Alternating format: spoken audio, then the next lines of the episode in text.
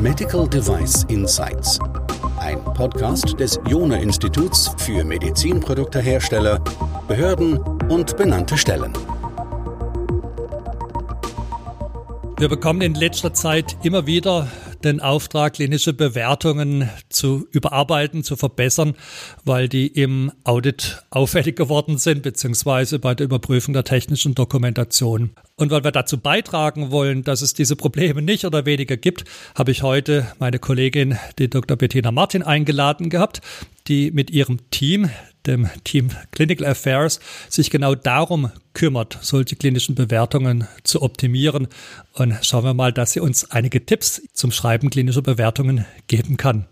Hallo Bettina, vielleicht wenn du dich ganz kurz noch vorstellen könntest, damit unsere Hörer wissen, mit wem ich heute sprechen darf. Hallo Christian, ja, schön, dass ich dabei sein darf. Mein Name ist Bettina Martin und ich bin Leiterin unserer Clinical Affairs Abteilung. Wir kümmern uns um die klinische Bewertung. Und ich bin seit mehreren Jahren, schreibe ich selber klinische Bewertungen und unterstütze Hersteller bei der Entwicklung der klinischen Strategie für ihre Medizinprodukte. Jetzt habe ich gerade eben schon in der Einleitung gesagt, dass es da immer wieder Probleme mit genau diesem zentralen Dokument gibt. Was sind das so für typische Probleme, Problemklassen, auf die ihr stößt? Also Dinge, die man offensichtlich immer und immer wieder mal falsch macht? Die meisten Hersteller ähm, wissen nicht, wie man selber klinische Daten generiert und äh, denen ist nicht bewusst, dass es nicht immer unbedingt gleich eine klinische Prüfung sein muss, sondern dass man auch auf andere Weise Daten generieren kann. Ähm, des Weiteren ist das Problem, dass häufig die Äquivalenzroute verwechselt wird, beziehungsweise dafür ähnliche Produkte anstatt äquivalente Produkte benutzt werden. Und das sind dann die Kritikpunkte, die von den benannten Stellen kommen, vermute ich. Genau, da gibt es dann immer sehr harte Abweichungen in der klinischen Bewertung. Hm, und können damit natürlich dann auch die Zulassung verhindern. Gibt es da bestimmte Produktklassen oder bestimmte Herstellertypen, die euch auffallen, bei denen das besonders gehäuft auftritt? Ja, also ähm, Probleme gibt es hauptsächlich bei Klasse 1 Herstellern, weil die natürlich ein extremes Problem haben, dass die meistens keine wissenschaftliche Literatur oder klinische Daten selber haben, weil es einfach bei diesen Produkten auch ähm, als ungeeignet gilt, äh, eine klinische Studie zu machen. Also ich brauche jetzt nicht unbedingt für ein Tragetuch oder eine chirurgische Schere, die seit ähm, Jahren auf dem Markt ist, eine neue klinische Studie durchführen. Und äh, da kommen sehr oft eben Fragen auf oder Probleme, wenn es darum geht, eigene klinische Daten zu erheben und auch Äquivalenzprodukte zu suchen. Meistens ist es da dann schlauer, diese Routen gar nicht zu wählen, sondern auf die Leistungsdatenroute oder beziehungsweise die Performance-Route zu gehen. Jetzt haben wir gerade gesprochen über die Probleme, auf die ihr stoßt, auch auf die speziellen Produktklassen, bei denen die gehäuft auftreten. Was macht ihr jetzt, um diese Probleme zu lösen? Also könnt ihr die überhaupt in allen Fällen lösen und welche dieser Probleme könnt ihr besonders gut unterstützen? Ja, also wenn wir zum Beispiel bei einer Gap-Analyse feststellen, dass eben ein Äquivalenzprodukt in Betracht gezogen worden ist, das halt einfach wahrscheinlich nicht äquivalent ist und somit die klinischen Daten auch nicht verwendet werden können, raten wir meistens diese Äquivalenzroute mit Vorsicht zu genießen und eher über die Leistungsdaten oder Performance-Route zu gehen, wo eben die Konformität mit den grundlegenden Sicherheits- und Leistungsanforderungen überprüft wird in der klinischen Bewertung. Und äh, hier halt eben eine Alternative dazu zur Verfügung steht. Jetzt hast du uns schon mal ein Beispiel, eine Problemklasse genannt gehabt, nämlich die Produkte, bei denen ja die ausreichend äquivalenten Produkte fehlen und damit deren klinische Daten letztlich nicht verwendet werden dürfen. Siehst du noch weitere Problemklassen, vielleicht auch formaler Art?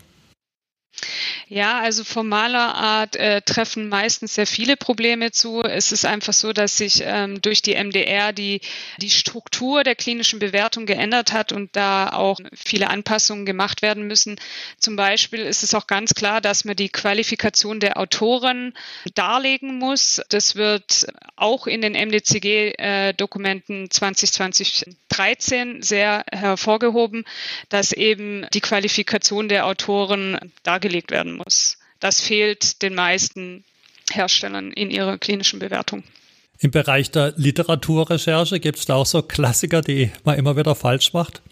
Ähm, ja, die Literaturrecherche, die wird meist nicht systematisch dokumentiert, vor allem das State of the Art. Also man denkt ja immer, man muss nur die, die Literatur ähm, dokumentieren für Leistung und Sicherheit. Es ist aber tatsächlich so, dass die gesamte systematische Literaturrecherche für den Stand der Technik wie sowohl für das eigene Produkt dokumentiert und dargelegt werden muss.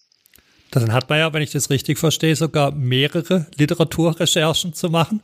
Genau, also man sollte mehrere Literaturrecherchen machen. Das eine ist, den, den Stand der Technik erstmal zu ermitteln. Das kann auch innerhalb des Clinical Evaluation Plans geschehen. Das ist auch sehr gut eben für die weitere technische Dokumentation zum Beispiel, um Risiken für das Risikomanagement bereits abzuschätzen.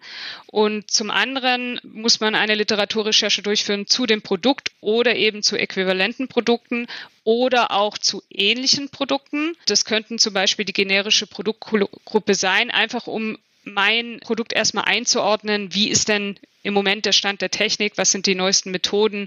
Bin ich da noch auf Linie? Jetzt sind wir auf einige dieser Problemklassen mit eingegangen. Siehst du eine Abhängigkeit von den benannten Stellen, also dass unterschiedliche benannten Stellen da unterschiedliche Schwerpunkte haben oder sind es vielleicht eher Unterschiede innerhalb der benannten Stellen? Ja, also manche äh, benannte Stellen legen die ähm, Richtlinien strenger aus als andere. Es ist aber auch so, dass innerhalb der benannten Stellen, dass es da eine Inkonsistenz gibt. Das liegt auch einfach je nachdem, welcher Reviewer die klinische Bewertung sozusagen auch auditiert. Wenn es natürlich ein Fachexperte ist, was es eigentlich immer sein sollte, ist hier ein viel strengeres Augenmaß gefordert, wie wenn es jetzt zum Beispiel jemand macht, der jetzt weniger in diesem Fachbereich schon gearbeitet hat. Das heißt, der Stand der Technik im Bereich des Tech-File-Reviews, der ist noch nicht ganz homogen, aber möglicherweise wird sich das im Laufe der Zeit dann auch etwas nivellieren. Ja, wir haben jetzt äh, Oktober. Im Mai nächsten Jahres tritt dann die MDR endgültig in Kraft.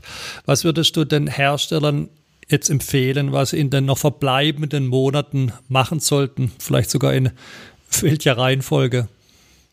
Also auf jeden Fall sollten Sie eine Gap-Analyse durchführen, ob äh, die klinischen Daten, die Sie jetzt erhoben haben für Ihr Produkt, auch unter der MDR noch gültig sind und vor allem, ob man die noch heranziehen kann. Das heißt, man sollte diese klinische Bewertung jetzt planen, mit zum Beispiel den Clinical Evaluation Plan, der das her hergibt, weil die klinische Bewertung nicht ein Dokument ist, das einfach in ein paar Wochen fertig ist, sondern es dauert mehrere Monate, diese Daten zu sammeln. Es dauert auch mehrere Monate, ähm, eine klinische Bewertung zu schreiben und vor allem muss auch die klinische Nachbeobachtung, wie zum Beispiel PMCF, jetzt schon geplant werden, damit einfach unter, unter MDR diese klinischen Daten schon vorhanden sind. Also ich versuche das nochmal zusammenfassen, damit du prüfen kannst, ob ich es richtig verstanden habe.